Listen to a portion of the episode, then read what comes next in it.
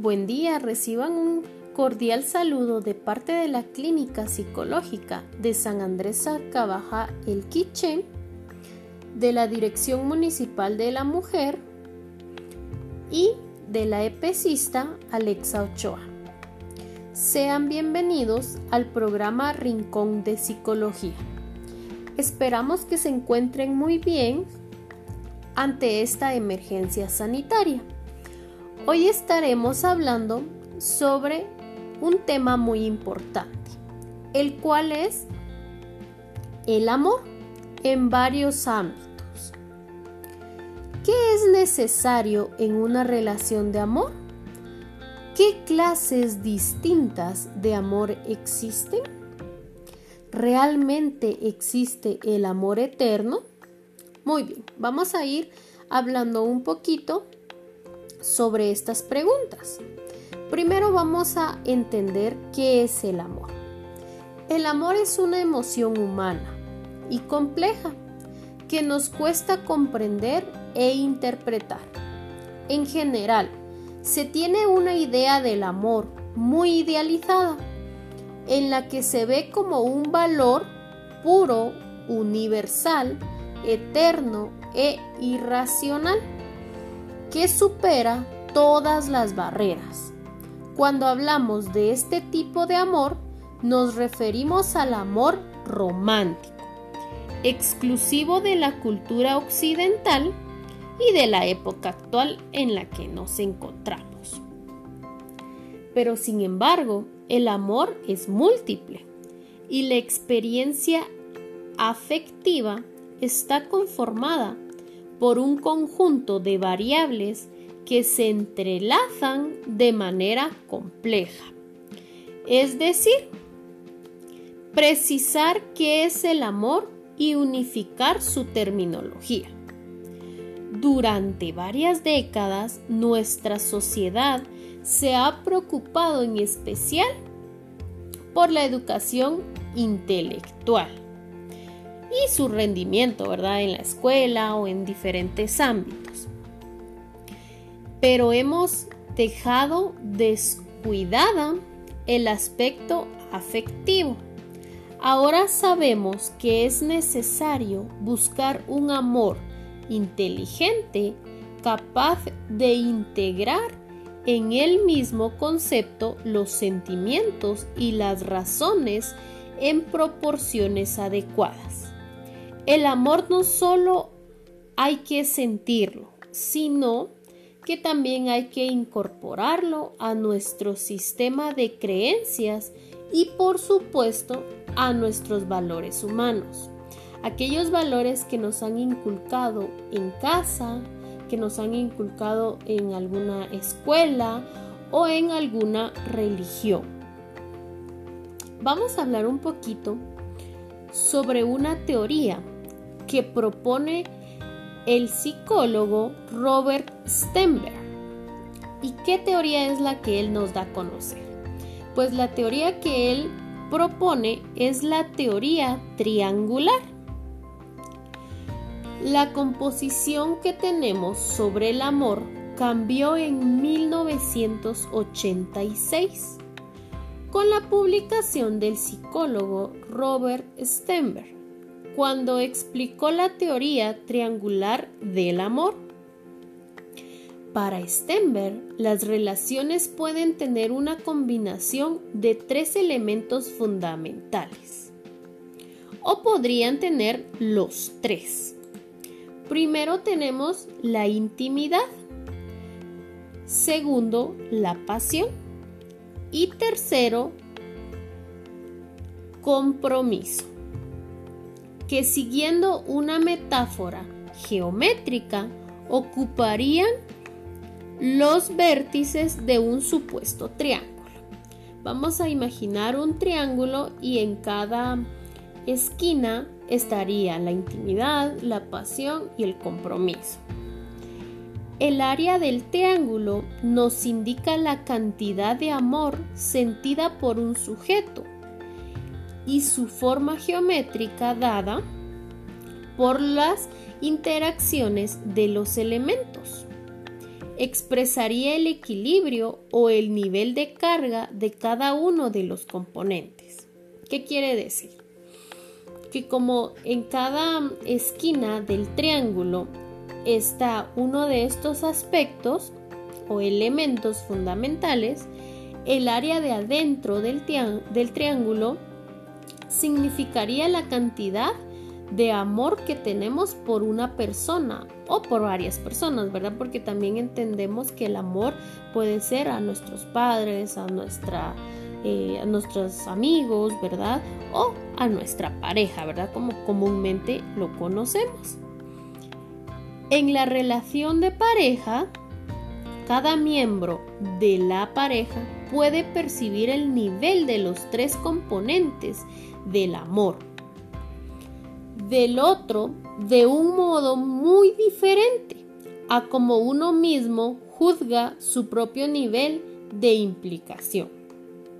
Por lo tanto, pueden surgir discrepancias en un triángulo entre lo que experimenta un miembro y lo que experimenta el otro, ¿verdad? Además, a lo largo del tiempo, estos tres componentes van evolucionando de modo diferente, de tal forma que la relación que tenemos con nuestra pareja puede cambiar con el paso del tiempo. Cada uno de los tres elementos básicos del amor tiene una evolución temporal diferente. La intimidad se desarrolla gradualmente conforme avanza la relación y puede continuar siempre creciendo, aunque un crecimiento más rápido en las primeras etapas. Ahora vamos a hablar un poquito sobre la pasión. Por su parte, es muy intensa al principio y crece de forma vertiginosa, pero suele decrecer conforme la relación avanza, estabilizándose en niveles moderados. Ahora vamos a hablar sobre el compromiso, que sería el último. También crece más lento que la intimidad al principio y se estabiliza cuando las recompensas de la relación aparecen con una nitidez. Hay que tener en cuenta que en la mayor parte de las relaciones amorosas ninguno de los componentes se desarrolla aisladamente de los otros dos. ¿Qué quiere decir esto? Que los tres, los tres componentes se van desarrollando en, estos vínculos, ¿verdad? Que tenemos con alguna persona o varias personas, ¿verdad? Como les decía anteriormente, puede ser con nuestra familia o algún amigo. Los tres componentes básicos del amor, entonces, tenemos primero la intimidad, que se refiere a los sentimientos dentro de una relación que promueven el acercamiento, el vínculo, la conexión y principalmente la revelación mutua. La clave de la intimidad está en la autoexposición mutua de los miembros de la pareja o de los miembros que estén en, este círculo, ¿verdad? en salir de nosotros mismos y mostrarnos tal como somos, en proceso de confianza y aceptación, sin olvidar que a la vez es necesario fomentar el desarrollo de una personalidad autónoma e independiente. Esto quiere decir que la intimidad es todo aquello que nosotros demostramos, ¿verdad? Si estamos en una, en una relación de pareja, es todo aquello que nosotros eh, mostramos, que muchas veces eh, son pocas las personas que, que, conocen esta parte de mí. Por ejemplo, si yo eh, tengo algún como secreto, ¿verdad? Solo esta persona quizá la va a conocer o alguna parte de mi pasado, ¿verdad? Que yo quiero darle a conocer a, a esta persona. Entonces ahí entra la intimidad, ¿verdad? Cuando hablamos de intimidad, siempre debemos de pensar en los sentimientos que tiene una persona muy adentro de ella. Luego tenemos lo que es la pasión. Estado de intenso deseo de unión con el otro. Como expresión de deseos y necesidades como un gran deseo romántico, acompañado de alguna excitación psicológica. No cabe duda que las relaciones son plenamente satisfactorias. Si bien no es una condición única para el mantenimiento de una pareja, sí es un factor muy importante. En la pasión influye la química del amor. La presencia en el cerebro de ciertas sustancias bioquímicas de diversa índole o naturaleza explica el proceso emocional. La serotonina es un neurotransmisor responsable del comportamiento activo o agresivo de una actividad sexual. La dopamina es el deseo, según algunos, producen los efectos altamente eufóricos del amor romántico. Y por último tenemos el compromiso. Es la decisión de amar a otra persona, de serle fiel, y compartir con ella muchas actividades y bienes personales sin limitación temporal. Es el deseo de formar un nosotros y poderlo manifestar a los demás. Todo esto implica la voluntaria aceptación de un cierto número de obligaciones, evitando cualquier comportamiento que amenace la relación y otras muchas más cosas. Ah, bueno. Entonces si nos damos cuenta, ya acá en el compromiso ya estamos hablando de un nosotros.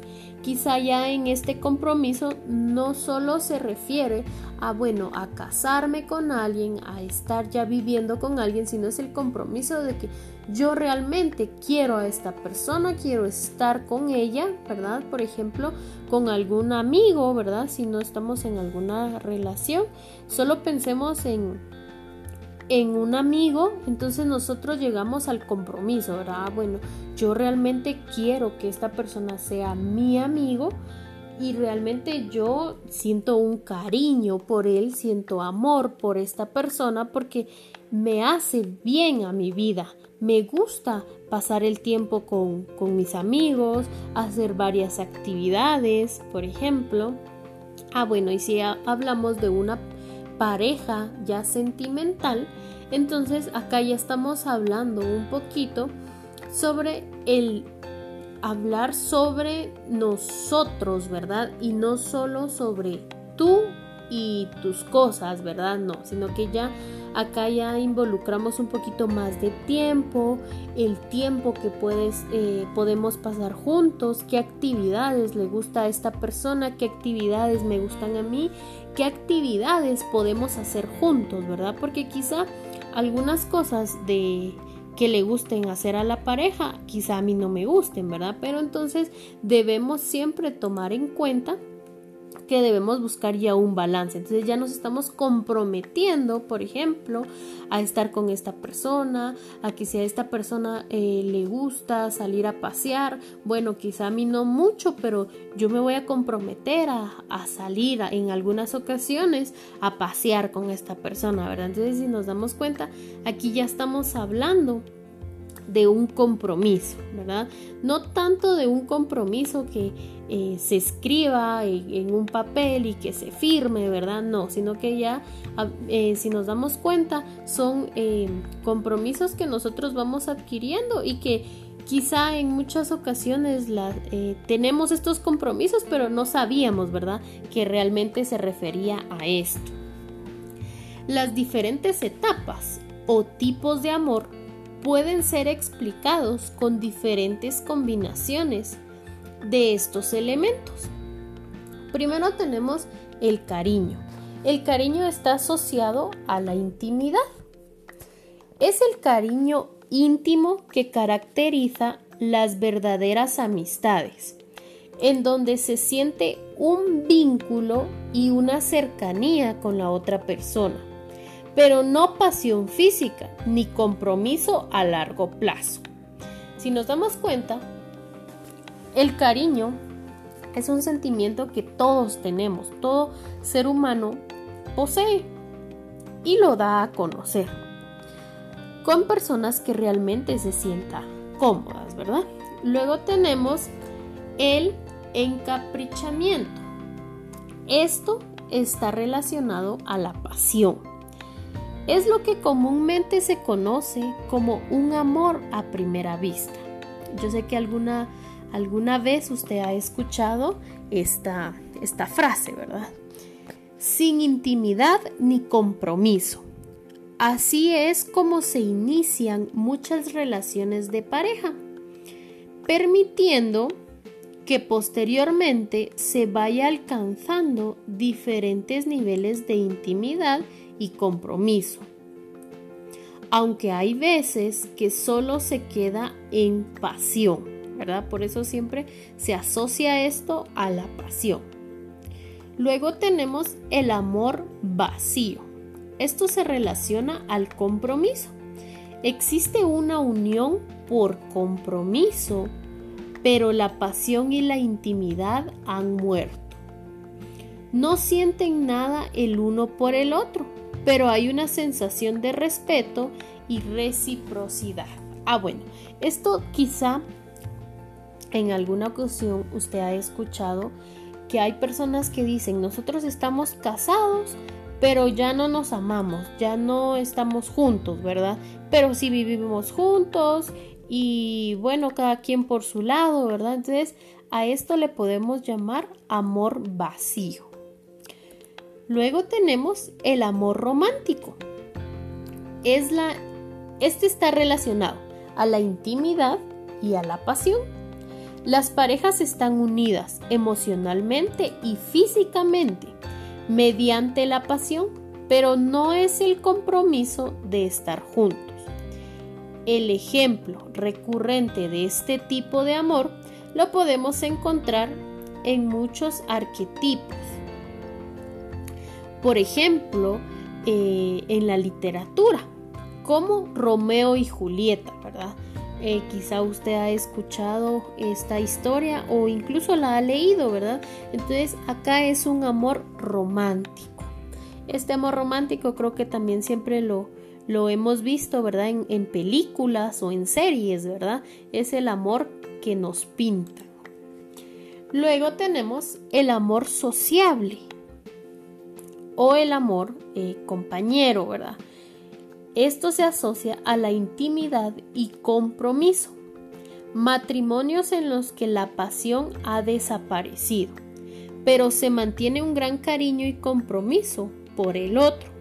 Se encuentra en la familia y en los amigos profundos, que pasan mucho tiempo juntos en una relación sin deseo sexual. Es un amor cuya ambición es la preocupación por la felicidad y el bienestar del otro. Si nos damos cuenta solo con el nombre, ¿verdad? Amor sociable o amor de compañero, nos damos cuenta realmente qué nos quiere dar a entender, ¿verdad? ¿Qué nos quiere decir? Bueno, estamos pasando eh, quizá tiempo, pero solo es por, por compañía, ¿verdad? Solo porque realmente necesito de alguien, quizá vivo sola, entonces necesito de alguien que pueda estar a mi lado, eh, no tengo a mi mamá cerca, por ejemplo, entonces yo necesito este tipo de amor, ¿verdad? Que es un amor social. Luego tenemos el amor loco. Esto se refiere a la pasión y compromiso. Se da en las relaciones en las que el compromiso es motivado principalmente por la pasión. Este tipo de amor se expresa cuando, por ejemplo, dos personas traen matrimonio al poco tiempo de haberse enamorado y todavía no ha surgido el componente de la intimidad. En estos casos se dedica bastante esfuerzo en ofrecer la mejor imagen de uno mismo ante el otro. Muy bien, este amor también recibe el nombre de fatuo o loco, ¿verdad? Este amor es el que se da de imprevisto, ¿verdad? Y entonces llegan y se casan rápido y entonces ya eh, surge todo esto muy rápido, quizá em, funcione muy bien este, este tipo de amor, ¿verdad? Funcione muy bien con el tiempo, ya se van conociendo, ya va pasando em, todas estas etapas, ¿verdad? Pero quizá eh, llevan solo meses de conocerse y pues ya, ya están casados, ya formaron una familia, quizá, ¿verdad? También en, en algunos casos sucede esto. Luego tenemos otro tipo de amor. Este es el último que vamos a, a estar hablando ahorita y es el amor consumado. Este amor lo quise dejar de último porque este incluye eh, los tres elementos que vimos anteriormente, ¿verdad? Se recuerdan la intimidad, pasión y compromiso. Por eso se llama amor consumado. Es la forma completa del amor. Representa la relación ideal hacia la que todos quieren ir, pero que aparentemente pocos alcanzan. Sin embargo, Stenberg señala que mantener un amor consumado puede ser aún más difícil que llegar a él. Enfatiza la importancia de traducir los componentes del amor en acciones. Sin expresión, advierte hasta el amor más grande puede morir.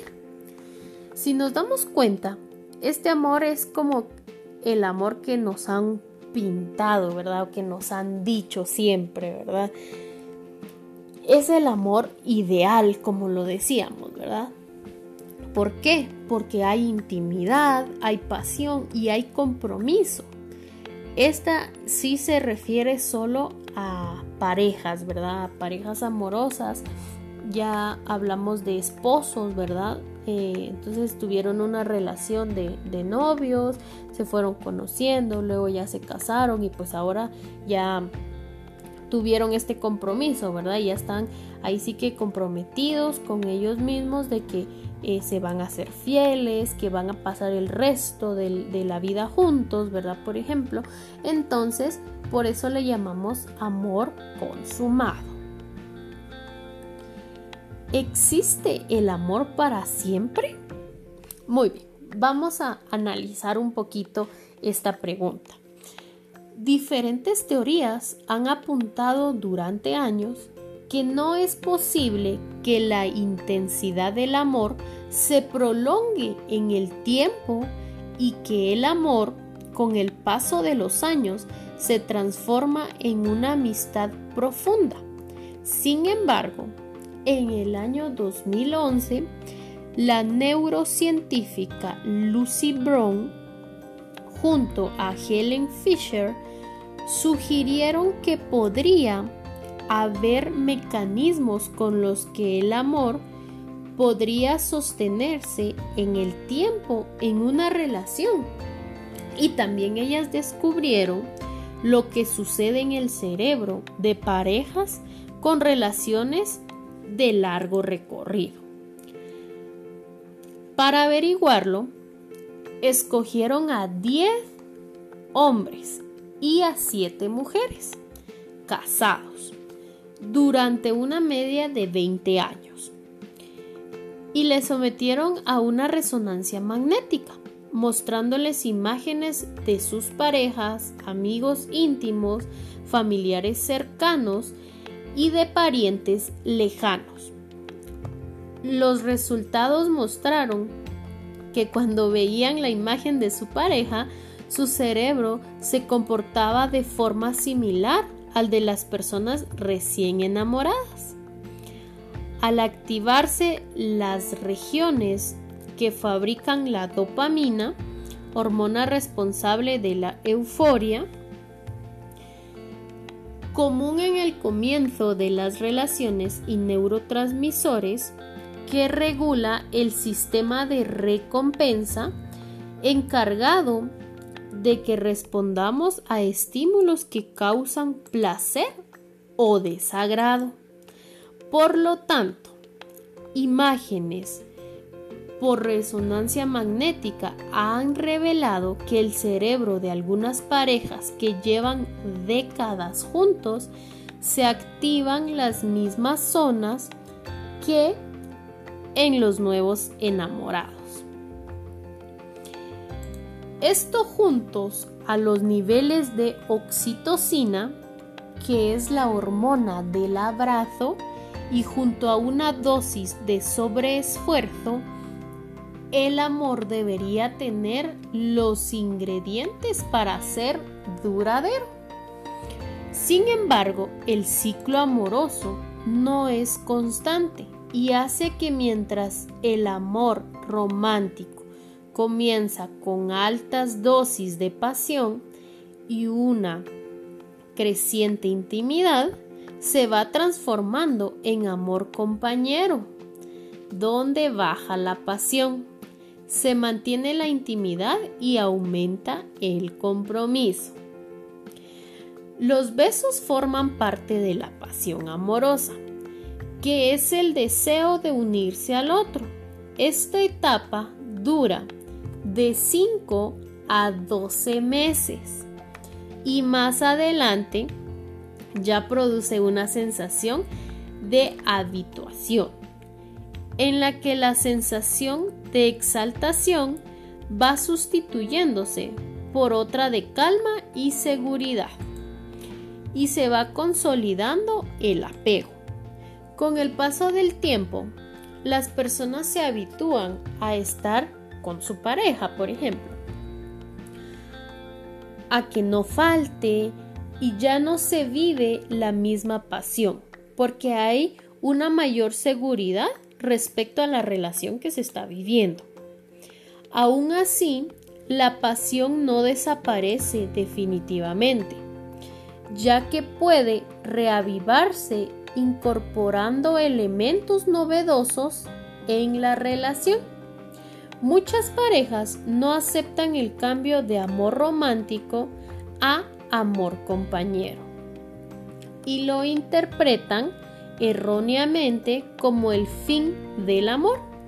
Sin embargo, en este cambio, cuando, la, cuando las pasiones extremas del amor pasional se transforman en las claves verdaderas de una relación duradera, siendo estas la comunicación, la ternura, el afecto y la satisfacción. Si nos damos cuenta, todo esto nos da a entender que puede existir un amor para siempre, pero debemos de sobrellevar todo esto. Para ir terminando, vamos a hablar un poquito sobre el amor maduro y la influencia cultural. En cuanto al amor maduro, y según la opinión del, del psicólogo Robert Epstein, las prácticas culturales influyen notablemente en cómo las personas buscan y desarrollan amor. Y la clave es la compatibilidad con los esquemas mentales, es decir, compartir una mirada similar sobre el mundo. Se piensa que en las culturas donde las personas se casan teniendo en cuenta una visión irracional del amor promovida por los medios de comunicación, tienen serias dificultades para mantener la relación que están viviendo. En parte, debido a menudo, confunden el amor con el enamoramiento. Esto no es una situación propicia para tener una relación a largo plazo. Muy bien, pero usted me dirá, entonces, ¿a qué se refiere el amor y qué es el enamoramiento? El amor tiene que ver con las creencias y los valores humanos que cada persona posee. Por otro lado, el enamoramiento son una serie de reacciones químicas producidas en diferentes regiones cerebrales, que nos hace tener una percepción idílica de una persona.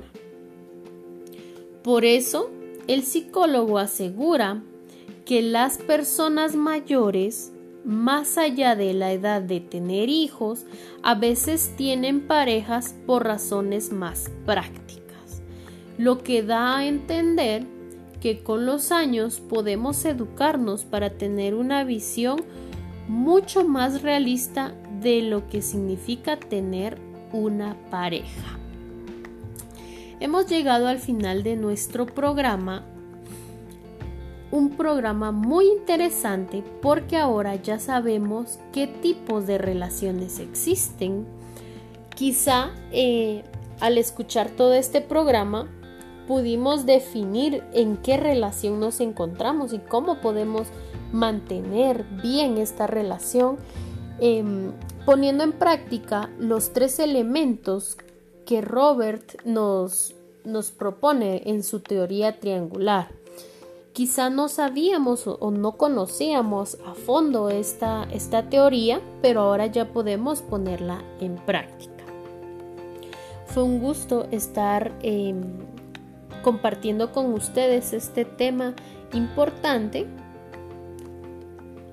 Y recuerden que la clínica psicológica cuenta con terapias psicológicas por medio de llamadas telefónicas o videollamadas al número 5940 5467.